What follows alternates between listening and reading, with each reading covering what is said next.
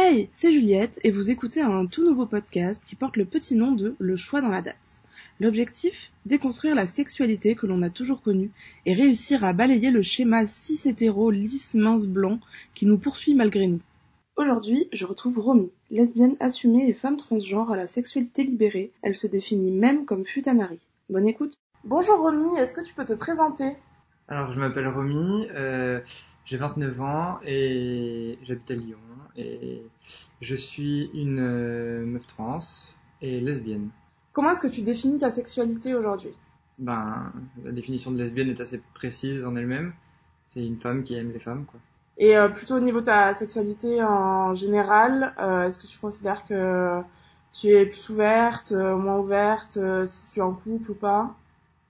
Ah, non, bah alors je suis pas en couple, mais je suis pas fermé à ça. Euh, c'est juste que si je suis en couple, c'est plutôt des couples libres, parce que j'aime bien euh, papillonner, on va dire.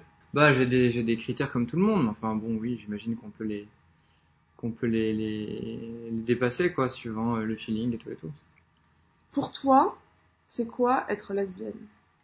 Ben, c'est être une femme et aimer les femmes. Et qu'est-ce que ça implique pour toi au quotidien? Ben, je sais pas, c'est juste euh, comme ça que ça marche, quoi. Enfin, c'est juste comme ça que je, que je fonctionne. Enfin, je sais pas trop quoi, comment dire. Dans le sens, euh, comment tu le vis? Est-ce que tu l'as toujours bien vécu? Ouais, j'ai toujours bien vécu parce que j'ai toujours su, en fait. Enfin, bon, euh, avant, euh, vu que je croyais que j'étais un gars, bon, c'est assez facile. Mais du coup, euh, non, j'ai toujours, j'ai toujours bien vécu, y a pas de souci. Euh, et et là, actuellement, bah oui, moi, ça, se passe très bien, quoi, je veux dire. Alors, ça se passe même mieux, je pense, que pas mal de gens, parce que du coup, euh, je suis vraiment moins confronté aux hommes euh, que euh, la plupart des gens, j'imagine, enfin que la- les, les meufs hétéros, oui. Donc du coup, je pense que ça se passe même mieux, quoi. Et du coup, tu t'es toujours définie de cette manière, mais du coup, dans un autre sens. En fait, t'as toujours aimé les femmes, et du coup, tu t'es pas toujours considérée comme lesbienne. Ben oui, du coup, vu qu'avant, euh, je croyais que j'étais un gars, je me considérais comme gars hétéro, quoi. Mais bon, du coup, dès que j'ai su que j'étais une meuf, euh, ça s'est direct clarifié. Enfin, j'ai vraiment jamais eu le doute euh, d'être bi ou pas. J'ai quand même tenté euh, une fois de baiser avec un gars, mais bon, c'est pas très concluant, donc du coup, je me suis pas posé plus la question. Donc voilà. Et du coup, comme tu viens de parler de ton déclic, entre guillemets, quel a été ton déclic? Quand est-ce que tu t'es dit, ben, en fait, j'aime vraiment les meufs, et en fait, je suis vraiment une femme qui aime les meufs? Euh, bah en fait, euh, bon, aimer vraiment les meufs, comme j'ai dit, ça, ça a toujours été le cas, donc voilà. Mais en fait, vraiment, euh, le moment où j'ai su que j'étais une femme, c'est vraiment... Parce qu'en fait, moi, quand j'étais ado, euh, j'étais gothique. Et en fait, c'est assez facile quand on est gothique de s'habiller comme une meuf, d'être euh, très très féminin, euh, sans être un travesti ou sans être euh, un PD ou machin. Enfin bref, en tous les cas, du coup, euh, j'avais bonne réputation au lycée et euh, j'étais habillé comme quelqu'un de, comme un garçon un peu stylé. Donc du coup, il n'y avait pas trop de soucis. Et c'est quand en fait euh, j'ai commencé à plus pouvoir m'habiller comme ça euh, à cause de la fac ou du travail, etc. Euh, et surtout que euh, mon visage, euh, parce que j'ai eu une, une puberté hyper hyper tard, genre euh, avant mes 22 ans à peu près, j'avais pas un seul poil qui poussait quoi par exemple, ou j'avais pas du tout la mâchoire carrée, j'avais pas une voix trop grave et tout et tout. Et c'est quand vraiment la puberté est arrivée que là j'ai, je me suis dit que ça me suffisait plus, et c'est là que je suis entré en dépression et que du coup il a fallu faire quelque chose. Donc, Ouais. euh, t'as, ouais, ça s'est fait vraiment au fur et à mesure. T'as pas eu une rencontre en particulier qui t'a fait te dire que t'étais comme ça? Non, non, non, j'ai eu beaucoup de support de mes amis, euh, de ma famille aussi, parce que j'ai, alors ce qui est le plus étonnant, c'est que du côté de ma mère, ma famille est d'extrême droite, et donc du coup c'est assez marrant parce qu'ils votent Fillon, etc. Mais du coup, il- c'est quand même ma grand-mère qui est hyper fermée sur plein de trucs, euh, qui dit de la merde tout le temps, mais c'est elle qui m'a dit, euh, bon, euh, maintenant il faut que tu ailles chez la psy, et que s'il faut, euh, je te paye les séances et tout et tout. Mais elle m'a vraiment orienté vers euh, la psy euh, spécialisée dans la transidentité à Montpellier. Et euh, du coup, euh, du coup, voilà. quoi. Du coup, t'as eu beaucoup de soutien de la part de tes parents. Ça t'a aidé, j'imagine, à t'assumer? Alors, euh, du coup, euh, par famille, j'entends pas parents. Euh, Mm. J'entends vraiment, voilà, euh, ma grand-mère, euh, mes cousins, cousines aussi, qui ont tout de suite compris le truc. Euh, mes sœurs, ça a été un peu plus lent, mais ça a été le cas aussi assez vite. Euh, mes parents, ouais, ça s'est fait doucement, quoi, disons. Euh, un peu de difficulté avec ma mère, mais mon père, c'était un peu plus passif, mais donc du coup, c'était quand même, ça s'est arrangé, disons, avec mes parents. Euh, mes oncles et tantes ont encore un peu de mal à s'habituer, mais enfin, disons que maintenant, il n'y a plus rien de malveillant.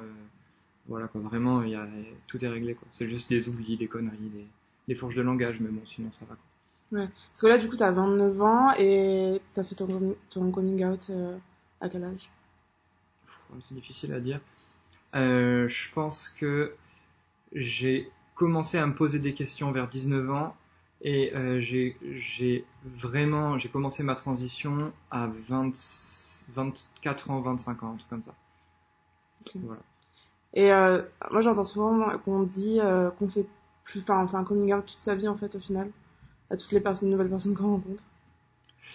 Ben, alors moi j'ai la chance, enfin la chance, bon c'est du boulot aussi, mais j'ai quand même euh, la chance d'avoir un passing pas trop dégueu et donc du coup euh, en fait on me confond pas dans la rue ou machin. C'est juste à la limite ma voix euh, qui pose problème. Mais sinon j'ai pas tellement que ça à expliquer quoi que ce soit à des gens en fait. Vu que j'ai vraiment vraiment la gueule d'une meuf dans la vie de tous les jours quand les gens entendent ma voix ils comprennent que je suis une meuf trans ou alors même des fois ils comprennent pas quoi mais bon c'est plus rare mais bon ils, ils, comprennent du coup et donc du coup il n'y a pas 10 milliards de questions disons moi j'ai vraiment, enfin ça c'est vraiment un truc, euh, je pense que je suis à part euh, euh, à ce niveau-là, c'est que vraiment la transphobie, euh, genre vraiment au quotidien, je, je, la vis jamais quoi, vraiment jamais. Enfin ça arrive une ou deux fois par an, je dirais, mais enfin on va pas se mentir quoi, vraiment je, je la ressens jamais. Hein. Mmh. Même au niveau du travail et tout ça? Ah ouais ouais, moi les fois où j'ai eu du travail, j'ai été employé, tout, j'ai jamais, alors c'est simple, je n'ai jamais loupé un entretien d'embauche. À chaque fois, on m'a proposé un truc à la fin, euh, que j'ai accepté ou non, mais bon, j'ai jamais loupé un entretien d'embauche de ma vie. Euh, j'ai toujours, à chaque fois que j'ai bossé, j'ai toujours réussi à me faire appeler au féminin euh, dès le premier jour, hein, en mode bon, bah, je suis une femme trans, je sais qu'il y a marqué ça sur ma carte d'identité, mais enfin si sur l'emploi du temps, sur les, papiers du, du, boulot, vous pouvez marquer ça, euh, mon, mon, mon, nom féminin et tout, et j'ai jamais eu aucun problème avec ça. Tant mieux. Ouais, grave.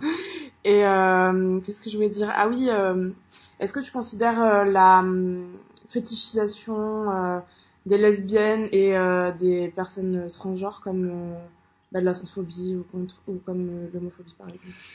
Alors bon, alors déjà, je pense que la, fé la, fétichisation des lesbiennes et la fétichisation des personnes trans, c'est pas c'est pas le même domaine, donc je pense que je vais séparer les deux -hmm. dans, dans, mon avis. Euh, la fétichisation des personnes trans, elle m'arrange bien parce que ça me permet d'avoir une sexualité euh, assez active, mais euh, je, je, je pense, oui, je pense que c'est de la transphobie, même si c'est de la discrimination positive, ça reste de la discrimination. Donc selon moi, c'est de la transphobie. Euh, selon moi, il faudrait à terme que ça soit plus le cas. Enfin bon, cela dit, oui et non, parce que on fait bien de la fétichisation de genre euh, vêtements ou machin. Bon, c'est les goûts et les couleurs.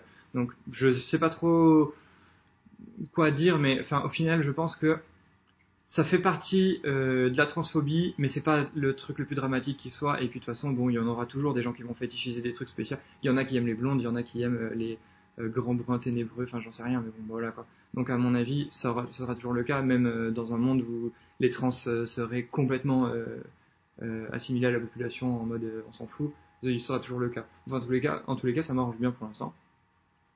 La fétichisation des lesbiennes, c'est un plus gros problème selon moi, pour deux choses. Euh, déjà, ça pousse les mecs à essayer de se mettre dans nos vies, alors que clairement on n'en veut pas. Et ça, c'est un problème, parce qu'en fait, du coup, vu que dans la vie de tous les jours, bah, tu sais, dans la vie de tous les jours, dans les films, les séries et tout, c'est un, un, grand thème, ça, dans le porno. Enfin bon, le porno à la limite, bon, ça, encore un autre débat mais euh, mais dans les films sérieux disons qui sont parce que le, porno on prend on prend jamais un porno au sérieux. On, se dit toujours que c'est un vieux fantasme à la con. Euh, donc je pense que effectivement quand tu vois une lesbienne qui finit par euh, sucer trois mecs dans, un, dans une cave dans un porno bon il y a peu de gens qui vont se dire ah c'est la réalité. Alors que si tu fous ça dans une série un peu sérieuse en mode voilà du coup à mon avis ça pose un problème. Et donc ça bon du coup les mecs viennent voilà il euh, y a aussi un autre souci vis-à-vis -vis de ça, c'est qu'en fait notre identité, elle est un peu effacée par tout ça, euh, et le fait que du coup euh, c'est pas rare pour des meufs bi d'aller dire je suis lesbienne, alors que ça se fait pas. Je veux dire notre identité, est...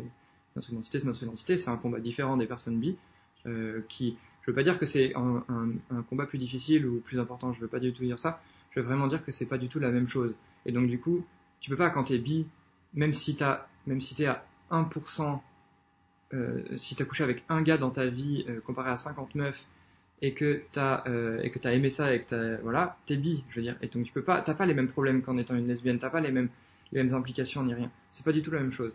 Et donc pour moi ça c'est de l'appropriation la, un max. Et c'est dû aussi, à mon avis, à cette impression euh, euh, que les gens ont, que les lesbiennes, t'as ce côté un peu pur, entre guillemets, quoi, dans le milieu LGBT et tout et tout. Euh, ça fait partie de cette fétichisation-là, euh, qui est pas seulement du coup faite par les mecs, mais aussi par euh, d'autres meufs euh, ou euh, par euh, des gens de la communauté LGBT. Quoi. Et, euh, et du coup, par rapport à ça, euh, il y a aussi pas mal d'hétéros curieuses, entre guillemets, qui euh, genre se cherchent et qui essaient de relationner avec des meufs qui sont lesbiennes. Toi, ça te pose souci? Ben alors là, euh, je vais te dire, euh, c'est un souci. euh, enfin, c'est un souci sans l'être parce qu'en fait, si tu veux, euh, des hétérocurieuses qui vont se mettre en couple avec une lesbienne, euh, c'est quand même hyper rare. Faut même te dire que des meufs bi, qui pourtant aiment les meufs, hein, je veux dire euh, pour de vrai, euh, se mettent très rarement en couple avec une meuf vraiment de façon longue ou machin. C'est pour ça d'ailleurs qu'il y a beaucoup de discrimination des personnes bi chez les lesbiennes, bah parce qu'en fait on est habitué quoi. Au bout d'un moment, la meuf bi elle va aller avec des gars, c'est plus facile, c'est plus abordable, machin, tout et tout. Donc du coup, euh, en fait, euh, les hétérocurieuses qui se mettent en couple avec des lesbiennes, alors j'ai jamais vu ça déjà. Euh, donc à mon avis, euh, bon, ça fait juste partie des problèmes qu'on a au quotidien. Quoi. À mon avis, c'est pas très différent du problème de base avec les meufs bi ou voilà. Après, je voulais dire pas forcément pour se mettre en couple, mais pour, tu vois, genre tâter le terrain, coucher un peu avec des lesbiennes pour un peu de, de fantasmes et tout ça, quoi. Ah euh, oui, bon alors ça, euh, en fait moi je dis que je suis une, une trans, euh, j'ai doublement ce problème parce qu'en fait moi je suis d'autant plus compatible que j'ai un pénis, donc du coup c'est, euh, enfin la transition est moins difficile disons de- entre mec et meuf euh, vu que j'ai un pénis c'est un terrain inconnu quoi. Donc moi j'ai très très souvent ce cas-là, effectivement de de meufs euh, hétérocurieuses qui veulent juste baiser. Moi ça me pose aucun problème parce que ben moi c'est aussi ce que je veux, juste m'amuser.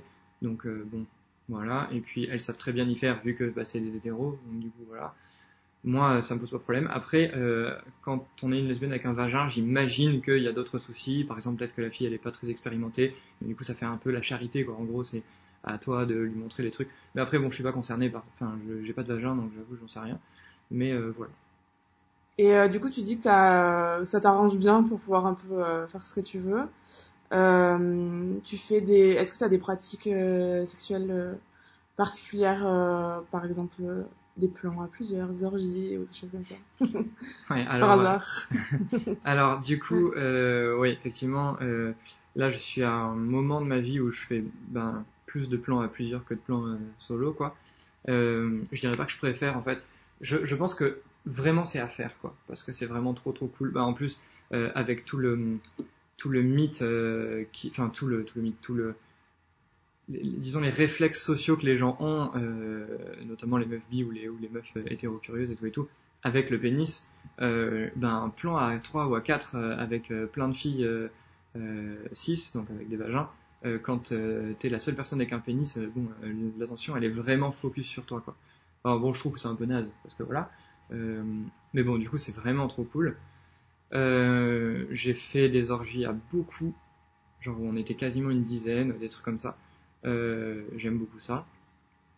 Et j'ai même un, groupe Fa- enfin pas Facebook, mais un, groupe de discussion sur Messenger avec toutes mes sex friends qui se connaissent entre elles et tout et tout, et on fait, euh, on s'organise des orgies euh, tout ensemble ou avec des, meufs en moins ou des meufs en plus, des, des qui invitent leurs amis et tout et tout. Enfin bref, du coup, en fait, une fois qu'on a ce genre de réseau, c'est hyper facile en fait de faire des plans à plusieurs et tout et tout. Ça a été très difficile au début, c'était mon rêve quoi, il y a, il y a, trois ans, même deux ans, c'était mon rêve quoi, de faire un plan à trois déjà. Et, et je savais pas comment faire et tout et tout. Et en fait, une fois que tu connais, déjà une fois que t'oses, c'est, ça marche mieux. Déjà, les, les gens osent pas, je pense. Euh, et après, euh, une fois que t'as le réseau, c'est hyper facile. Mais c'est vraiment différent parce que j'aime aussi beaucoup les plans où je suis toute seule avec euh, la personne parce qu'en fait, c'est pas du tout la même chose en fait. Et donc du coup, ouais, je vais pas m'arrêter de faire des, des, de coucher avec une seule personne à la fois parce que vraiment, c'est trop cool. Quoi. Donc, voilà. Et euh, peut-être tu auras un conseil pour les gens qui rêvent de faire des orgies comme toi il y a 3-4 ans, mais euh, qui osent pas ou qui savent pas trop comment s'y prendre? Bon, alors déjà, il euh, n'y a pas de secret, c'est vachement plus facile quand t'es une fille, je pense. Parce que les gars, bon, bah, outre, outre le fait qu'ils ont un physique disgracieux, ils sont, ils pécho pas beaucoup. Enfin, je veux dire, on va pas se mentir, des gars, il y en a vraiment partout. Je veux dire, même moi qui suis lesbienne, qui sais pas du tout à faire avec les gars, une soirée, je peux en pécho genre 4 si j'ai envie. J'ai déjà testé avec une amie. C'est hyper facile. C'est vraiment, euh, ouais, les gars, euh, bon, bah, bonne chance. Euh, moi, le seul truc que je dirais, à part, à part ça, c'est le fait vraiment, il faut oser demander quoi, parce que vraiment, il y a plein de gens dont c'est le fantasme et qui osent pas parce que c'est un peu un genre de tabou et tout, genre les, les gens sont un peu genre normis et tout et tout. Mais vraiment, oser. Faut pas obliger les gens parce que ça reste quand même quelque chose de particulier. Mais franchement, demander, euh, se rapprocher de personnes euh, qui, euh, qui, qui, qui en font ou qui aiment ça. Ne, aussi arrêter avec ce truc de oui mais c'est mes amis alors je couche pas avec mes amis parce que ça mélange les trucs et tout ça, je trouve ça d'une stupidité sans nom parce que ben il y a personne avec qui tu t'entends mieux que tes amis, avec qui tu fais plus confiance que tes amis. Et moi, je, je, je, je couche avec la plupart de mes amis d'ailleurs. Euh, et euh, ça se passe très très bien parce qu'en fait on se connaît, on connaît nos limites, on n'a pas peur de se dire non ou de, se dire oui, on n'a pas peur de se demander des choses, euh, on, peut faire confiance, enfin bref c'est vraiment mieux. Donc vraiment si vous avez des amis intéressés par ce genre de choses, bah baisez avec eux quoi, vraiment. Parce que faut, faut pas se dire qu'il faut pas mélanger les trucs, je trouve ça pourri quoi. On mélange constamment tout dans nos relations. Alors pourquoi il y aurait une genre de barrière plus ou moins selon la personne, enfin bref.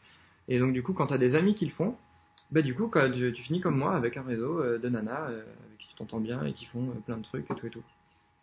Ok. Et est-ce que tu as une anecdote à raconter par rapport à, enfin, qui s'est passé dans une orgie ou autre, un truc marrant ou, ou autre? Ah bah, j'en aurais vraiment beaucoup, on va dire. Euh, surtout qu'en fait nos orgies elles sont assez euh... on n'est pas vraiment dans le mythe euh, genre avec l'encens les masques et tout et tout quoi. Euh, ça nous arrive d'être un peu plus sérieuse en mode jeu de rôle mais mais en fait on est assez euh, blagueuse en fait. Genre vraiment on se on s'amuse pas mal donc du coup il y a vraiment beaucoup d'anecdotes sympas à raconter. Ouais je saurais pas trop en sélectionner une. Le, le, le, le, je pense que le, truc le plus singulier euh, qui soit, c'est que euh, j'ai un, un, ami, enfin une personne non binaire euh, ami qui est euh, écrivain, et donc du coup il y a une petite dizaine d'orgies que du coup il était à côté en train d'écrire ce qu'il voyait, et donc du coup vu que nous on est hyper débridés, on s'en foutait quoi. Donc du coup voilà, il a même fini par participer deux ou trois fois en mode vite fait quoi, disons.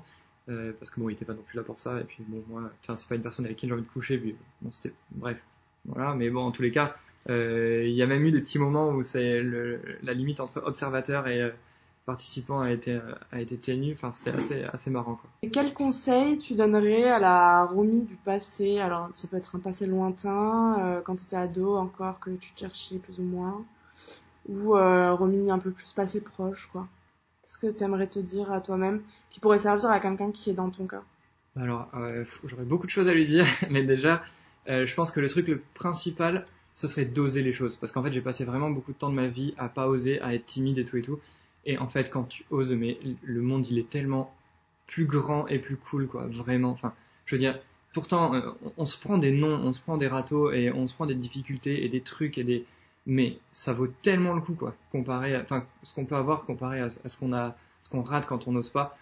Euh, ouais, pas avoir peur de l'échec, s'assumer euh, et oser, vraiment c'est ce que c'est ce que je dirais quoi. Et aussi euh, va picoler un peu parce que vraiment ça a fait beaucoup beaucoup beaucoup pour ma sexualité, mon mon euh, mon identité et tout et tout d'arriver à me désinhiber en fait pour pour euh, outrepasser en fait les, les, premières fois où j'osais pas outrepasser ça grâce à, à la désinhibition de l'alcool, ça m'a vraiment beaucoup aidé quoi. Voilà. Et du coup, est-ce que tu peux citer des personnes ou des personnalités qui t'ont aidé à t'assumer, à oser et à être tout ce que tu es aujourd'hui?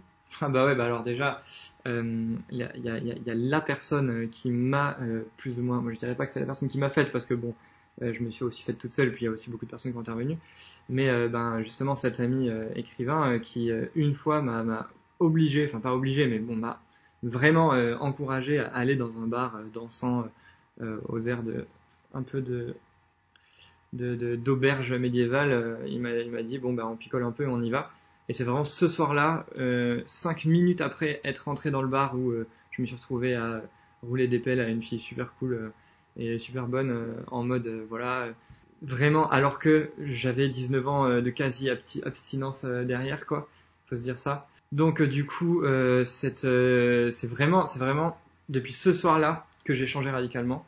Puis il y a aussi ben, euh, mon meilleur ami euh, avec qui euh, j'ai passé beaucoup de temps, qui m'a beaucoup soutenu et tout et tout. donc voilà. Sinon, des personnalités vraiment connues, non, vraiment, j'en- connais pas. quoi. Je me suis, je me suis pas inspiré de, de, de, de célébrités ou de, de personnalités pour, pour mon parcours, en fait. Je me suis un peu démerdé. Ok, bon bah c'est déjà bien d'être soutenu par ses amis Voilà, et par sa famille, enfin en tout cas une partie. clairement. Bah merci beaucoup, j'ai plus de questions. T'as quelque chose à rajouter? Ben, merci de- d'avoir pris le temps de poser les questions et tout et tout. Et puis voilà, c'est tout. Ok, bon bah à bientôt alors peut-être. Pour une, Ouais. euh, un épisode spécial anecdote d'orgie. Ouais, ouais, ouais, y a pas de souci. Bonne soirée. Merci à toi d'avoir écouté cet épisode. Suis-nous sur les réseaux sociaux lcdld-du-bas podcast pour être tenu au courant des nouveaux épisodes. Et si tu souhaites témoigner toi aussi, peu importe où tu habites et peu importe le sujet que tu souhaites aborder, envoie-moi un email à lcdld.podcast.gmail.com. Belle journée et à très vite